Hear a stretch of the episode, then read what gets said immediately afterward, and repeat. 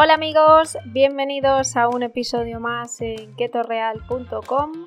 Mi nombre es Cintia, soy dietista nutricionista y hoy os voy a hablar de un tema eh, muy relevante para la salud de la mujer. Este tema es la alimentación y el ejercicio en el ciclo menstrual. Para ello empezaremos explicando qué es la menstruación Veremos también la importancia y el papel tan relevante de los estrógenos, los cambios que provoca eh, el ciclo en nosotras las mujeres, distintos estudios que avalan esta, esta importancia, las fases menstruales y por último hablaremos sobre las principales recomendaciones a nivel nutricional, sobre todo relacionadas con la dieta cetogénica y las principales pautas y recomendaciones también de ejercicio ajustadas a cada una de las fases y semanas de nuestro ciclo menstrual. Agradezco la oportunidad a todos mis compañeros del equipo Keto Real y nada, espero que disfrutéis de este podcast tanto como, como lo voy a hacer yo. Allá vamos.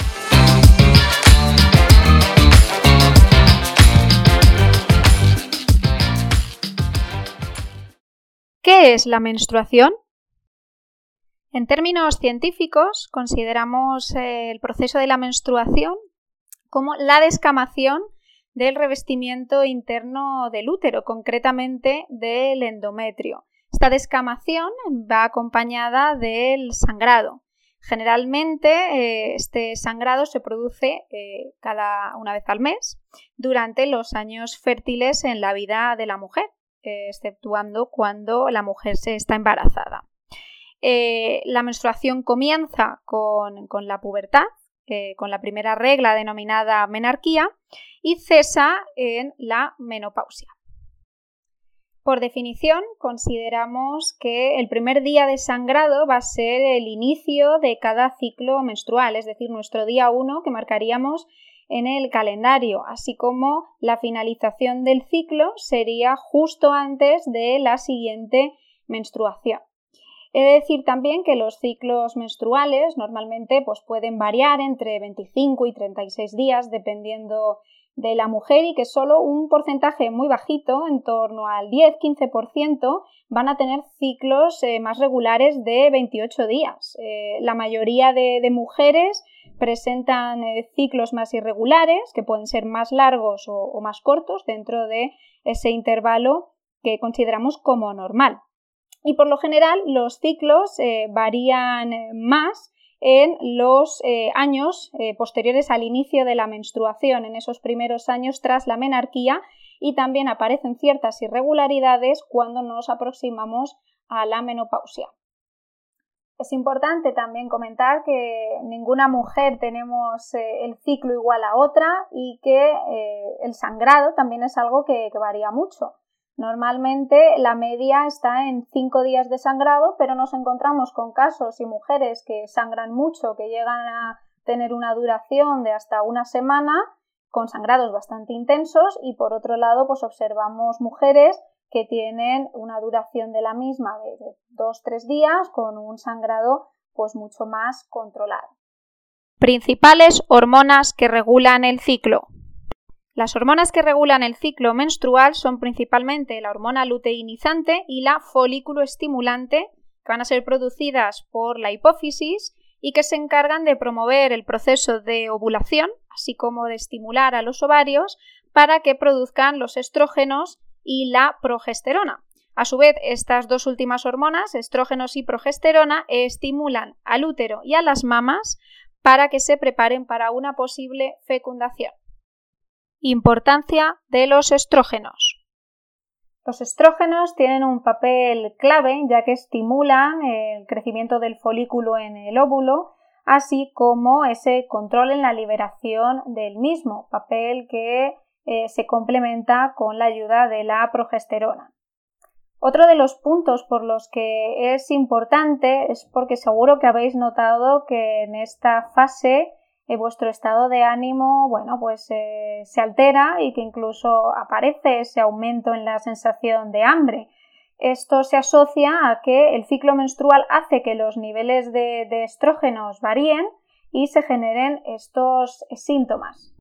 Eso sí, eh, podéis estar tranquilas que el aumento en la sensación de hambre es eh, un proceso totalmente normal a nivel eh, biológico, a nivel de nuestro organismo, ya que ese aumento de hambre tiene un gran sentido y es que nuestro cuerpo está preparando esa energía para que sea suficiente de cara al ciclo siguiente. Entonces esta sería un poco la explicación de por qué siempre en esta fase del ciclo pues vamos a notar un poquito más de hambre. Otro de los datos de, bastante interés es que la cantidad de estrógenos varía a lo largo de nuestra edad. Eh, alcanzamos el pico máximo entre los 30 y 40 años de edad y sobre todo se nota una gran disminución pues a partir de los 60 años, es decir, a raíz de la menopausia en adelante vamos notando ese declive pero no es el único momento en el que pasa. Eh, observamos que los estrógenos aparecen más reducidos en tres momentos muy característicos. El primero de ellos es la semana del periodo, por eso estamos más sensibles, por eso notamos también esa sensación de hambre como veíamos. También aparece una gran reducción y disminución en la perimenopausia, en la menopausia, en, esa aproximación al cese del periodo y en el posparto. Serían esas tres situaciones las más críticas donde observamos la reducción de estrógenos. Y seguro que os preguntaréis por qué son tan importantes estas hormonas. Bien, pues los estrógenos hacen que nuestro sistema inmune tenga una mejor tolerancia y mayor eh, protección. Entonces, si en este momento estas hormonas aparecen más reducidas, seremos más vulnerables, más sensibles al dolor y tendremos más riesgo de enfermedad. Por eso coincide con esos días o esa semana previa de más sensibilidad, de más molestias, de incluso esa sensación de hambre como comentábamos anteriormente. Rematamos esta parte de estrógenos eh, comentando también que hay una serie de vías que pueden afectar a esa actividad estrogénica, que pueden influir eh, de cara a que estas hormonas aparezcan reducidas. En primer lugar, el descanso. Pues una falta de descanso, un descanso inadecuado, vemos que ahí nos estaría influyendo de manera negativa. El segundo de los aspectos sería una salud digestiva mínima, pues problemas de estreñimiento continuado, eh, dificultad para la evacuación y el tercero de los aspectos, pues eh, la inactividad física. Eh, recordemos que eh, hay que huir de ese sedentarismo, que tenemos que mantenernos activos y que esto también va a ayudar a esa regulación a nivel estrogénico. también debemos de tener muchísimo cuidado con los déficits por esas pérdidas que vamos a tener con el sangrado cada mes, en concreto con pérdidas a nivel proteico, a nivel de la vitamina B12 y a nivel del hierro. Cambios que provoca la menstruación. A lo largo de la menstruación notamos eh, cambios a nivel hormonal, cambios a nivel bioquímico, a nivel inmunológico, incluso en nuestro sistema nervioso y también en nuestro comportamiento. Estos serían eh, rasgos completamente eh, normales y característicos. Por ello, vemos que es muy importante conocer la fase del ciclo en la que estamos para poder ajustar esa parte alimentaria y esa parte de ejercicio a cada una de las fases y en sí mejorar nuestra eh, calidad de vida y nuestra salud.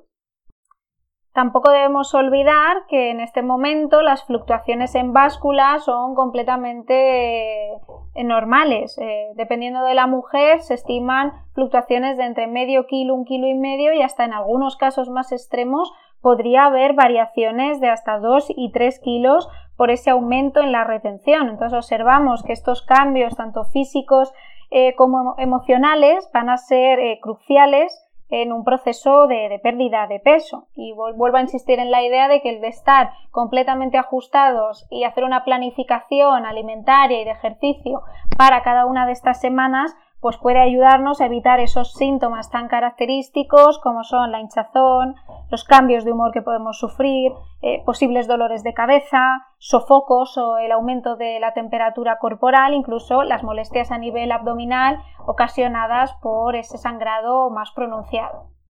Además, creo que es bastante útil eh, la utilización de aplicaciones en las que se pueda hacer el seguimiento de, de nuestro ciclo, como una especie de calendario donde vayamos anotando todos los síntomas, las sensaciones que vamos teniendo, ya que cada ciclo es diferente, cada mujer eh, somos un mundo y tenemos una sintomatología en este aspecto también distinta.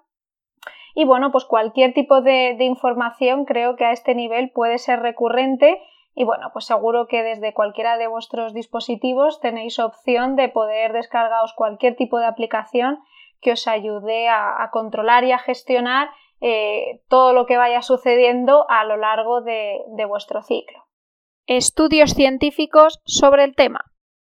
Bueno, pues es importante tener en cuenta que hay un montón de evidencia científica que nos demuestra que la menstruación es un factor que influye eh, de una manera muy notoria en nosotras las mujeres y bueno, pues que un control de nuestros hábitos, de nuestro estilo de vida, de nuestra alimentación, de la inclusión de ese ejercicio físico eh, en nuestros hábitos, puede ayudarnos a disminuir eh, los síntomas que nos ocasiona el periodo. Además, ya se habla de esa estrecha relación entre el vínculo que hay entre determinados nutrientes y cada una de las fases de, nuestro ciclo. Ya hay recomendaciones puntuales de qué alimentos tengo que tomar en la fase lútea, qué alimentos es recomendable que tome en la fase folicular. Y bueno, debemos ajustarnos también a, esa recomendación y a esa pauta para ver eh, cómo nuestra salud también mejora. Y por supuesto, al igual que ocurre con la alimentación, también notamos esa vinculación con respecto al ejercicio. También es importante que ajustemos eh, un determinado ejercicio a cada una de las fases de, nuestro ciclo menstrual porque va a haber una serie de beneficios detrás eh, que, se van a ajustar y que, bueno, van a hacer que nos notemos también mucho mejor en nuestro día a día. Fases del ciclo menstrual. Distinguimos tres fases eh, características. La primera de ellas es la fase folicular, que va a incluir lo que es el, periodo, y la preovulación. Eh, normalmente se habla de que esta, esta fase eh, suelen ser esos 14 primeros días, desde que tenemos el periodo hasta que ovulamos para la regla siguiente. La segunda de las fases sería la ovulación, que tiene una duración de 12 a 36 horas a partir de ese día 14, eh, que es el proceso en el que se va a liberar el, óvulo para ser o no fecundado. Y por último nos encontramos con la fase lútea, que sería desde el día 15 hasta el día 28 de nuestro ciclo, incluyendo eh, de, nuevo esa fase premenstrual que mm, marcará el inicio del nuevo periodo. Alimentación en la fase menstrual. La fase menstrual comienza con el inicio del periodo y en concreto vemos que ahí estamos teniendo una gran cantidad de pérdidas debido al sangrado. Por ello es un buen momento para mantenernos bien hidratados, para consumir e ingerir bastante cantidad de, líquido o alimentos que, contengan bastante cantidad de agua, eh, sopas, caldos. También es importante mantener un aporte adecuado de hierro, sobre todo, bueno, pues eh, priorizar el consumo de las carnes rojas y del huevo. Y si pueden ir acompañados con algún cítrico, véase el limón, pues sería una vía fantástica para mejorar eh, la absorción del mismo. Además, en esta fase también aparece un mayor estado inflamatorio.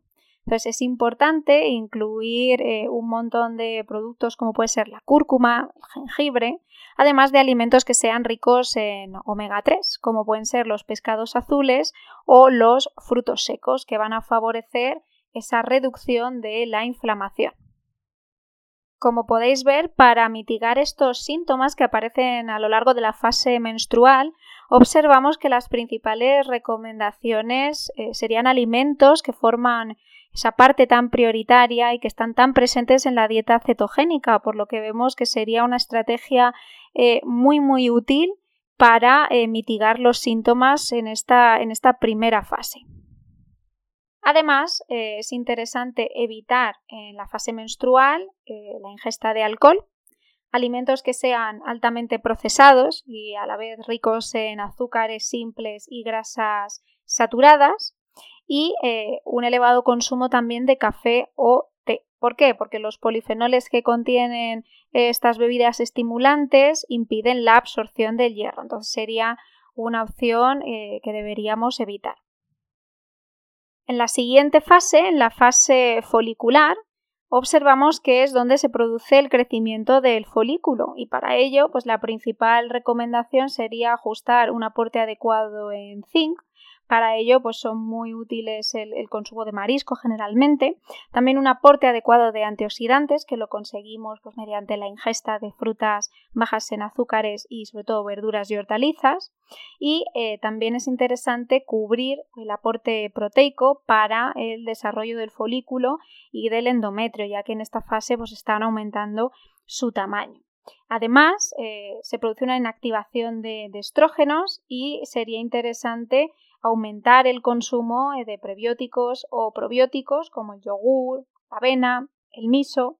Y cuando se produce el aumento de estrógenos, eh, que ahí somos un poco más eh, sensibles a la, a la insulina, y esto nos permite tolerar mucho mejor los carbohidratos. Aún así, siempre os recomendamos consumir siempre la mejor versión de los mismos, que sería en forma de cereales integrales, tubérculos, legumbres o esas opciones de, fruta más bajita en azúcar. Por último, en la fase lútea se produce una bajada de la serotonina y de la sensibilidad a la insulina. Es por eso que necesitamos eh, alimentos que sean ricos en omega 3, como veíamos anteriormente, alimentos ricos en zinc, alimentos que nos aporten triptófano, que lo podemos encontrar en las avellanas o el atún, Además, eh, somos eh, menos tolerantes en este momento a los carbohidratos. Esto quiere decir que nuestro cuerpo los gestiona peor, pero que a su vez pueden aparecer esos antojos o esa necesidad de consumirlos. Entonces, el mejor de los recursos es recurrir a alimentos que nos aporten grasas saludables, eh, que funcionen como una especie de snack, sobre todo a nivel mental, pero que no abandonemos la idea de que la elección que estamos haciendo siempre sea una buena opción. Entre ellos, pues queso, yogur griego, aguacate, un chocolate negro, cacao puro. Esas opciones van a evitar que terminemos picando y sobre todo nos van a llevar a escoger una buena opción.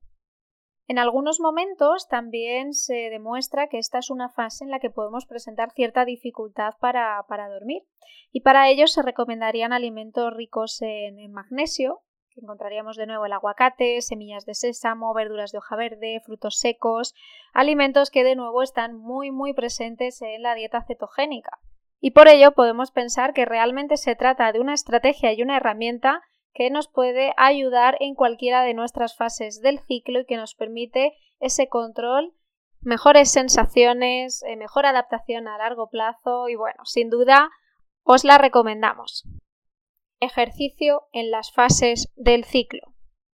Al igual que hemos hecho con la alimentación, vamos a ver eh, la recomendación principal de actividad física que debemos ajustar a cada una de las fases. Pero antes tenemos que indicar que el paseo, la caminata, eh, jugando un poco pues, con, la intensidad, eh, es viable en cualquiera de las fases, que al final también va a ser algo que nos va a permitir sentirnos activos, eh, mantenernos en forma y bueno, pues es un poco el recurso básico al que tenemos que recurrir. Ahora que ya sabemos que el paseo o la caminata, en función de la intensidad, duración es válida para cualquiera de las fases del ciclo, vamos a ir desglosando de nuevo las recomendaciones para cada una de las fases, comenzando con la fase menstrual. En la etapa de la menstruación se produce un descenso en los niveles de estrógenos y también en los niveles de progesterona. Todo ello provoca eh, una degeneración a nivel del endometrio y además una disminución de los niveles de hemoglobina eh, o debido a la pérdida de sangre. También se produce un aumento de la frecuencia cardíaca, lo que provoca que aparezca eh, más fatiga a nivel muscular. Por eso, la principal recomendación eh, a la hora de hacer nuestras sesiones de entrenamiento es que no sean demasiado intensas, sobre todo en los días de la menstruación, y es mucho más interesante apostar por entrenamientos de intensidad baja moderada, entre ellos un cardio ligero, ejercicios de pilates o incluso yoga. ¿Qué es lo que ocurre en la fase folicular? Bueno, pues en este momento nos encontramos en el punto más óptimo para poder aumentar la carga de nuestros entrenamientos, incluso si nos interesa hacer ejercicio más enfocado en la parte de fuerza o tonificación muscular. ¿Por qué? Bueno, pues presentaremos mayores niveles de estrógenos y de estradiol, lo que nos va a permitir poder mover cargas e intensidades de una mejor forma. Es un buen momento para hacer esos ejercicios o entrenamientos con pesas, eh, los HIIT, un entrenamiento de alta intensidad, incluso tabatas, combinando distintos tipos de, rutinas en las que se mezclen ejercicios eh, aeróbicos junto con ese ejercicio de fuerza. Durante la ovulación o el inicio de la fase lútea es el momento en el que los estrógenos y el estradiol van a descender, pero observamos que la progesterona va a parecer más elevada. En este momento, los entrenamientos que recomendaríamos serían ejercicios tipo eh, body pump, sobre todo al comienzo de la fase lútea, y luego algún entrenamiento aeróbico de mayor duración, como puede ser spinning, una clase de baile o incluso una propia carrera con intervalos, eh, a medida que se vaya bajando la intensidad. Por último, en la cuarta semana o fase lútea, la más próxima al inicio de la nueva menstruación, se recomiendan realizar entrenamientos de intensidad más moderada, ejercicios también a nivel cardiovascular sin demasiada intensidad y eh, puede ser un buen momento para ese trabajo a nivel de la flexibilidad. ¿Esto por qué ocurre? Porque en este momento los niveles de estrógeno sí que van a estar mucho más bajos, como veíamos al inicio, vamos a estar mucho más sensibles al dolor y bueno, pues es mucho más recomendable hacer ejercicios que sean de una intensidad media, incluso suave. Entre ellos estaría muy bien aquagym, pilates, un cardio más ligero o incluso el propio paseo que veíamos a nivel general.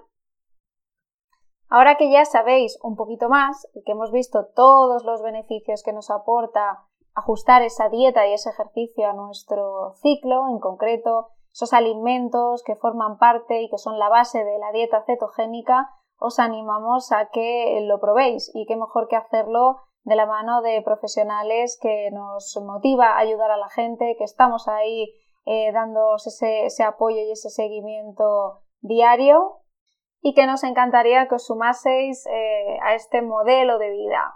Muchísimas gracias por estar ahí. Eh, me encantaría que pudierais dejar un like en este podcast o cualquier tipo de comentario. Es muy motivador para nosotros y nada, eh, gracias a todos por estar ahí. Un besito desde Keto Real y hasta la próxima.